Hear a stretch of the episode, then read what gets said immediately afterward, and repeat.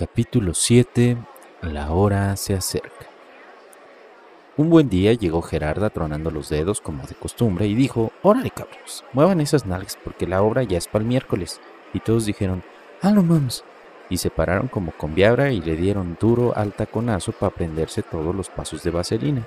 Y aunque no todos tenían muchas ganas, así como Casimiro, por Cruz, pues se fregaban porque si no les zapateaban no iban a pasar taller. Nada de chupe y nada de alcohol. Si no entendiste, medítale. Y lo único que podían beber eran sus lágrimas de amargura, pues a pesar de sus grandes esfuerzos para darle duro y tupido a sus ensayos, estaban tan tullidos que Manuel, Miguel Fox, causaba carcajadas al bailar el rayo rebelde.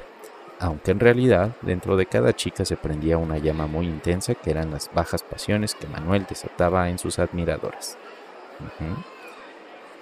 Manuel practicaba y practicaba, pero no había poder humano o sobrenatural que impidiera relacionar estas tres palabras.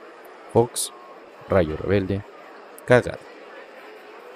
Mientras todos, bien víboras, se reían del Fox y cada día intentaban que dejara de verse tan calabacito, la hora se acercaba y como ya en su salón se habían ocupado de hacerse publicidad y siendo parte de la obra más preparada, no podían quedarle mal a sus compañeros.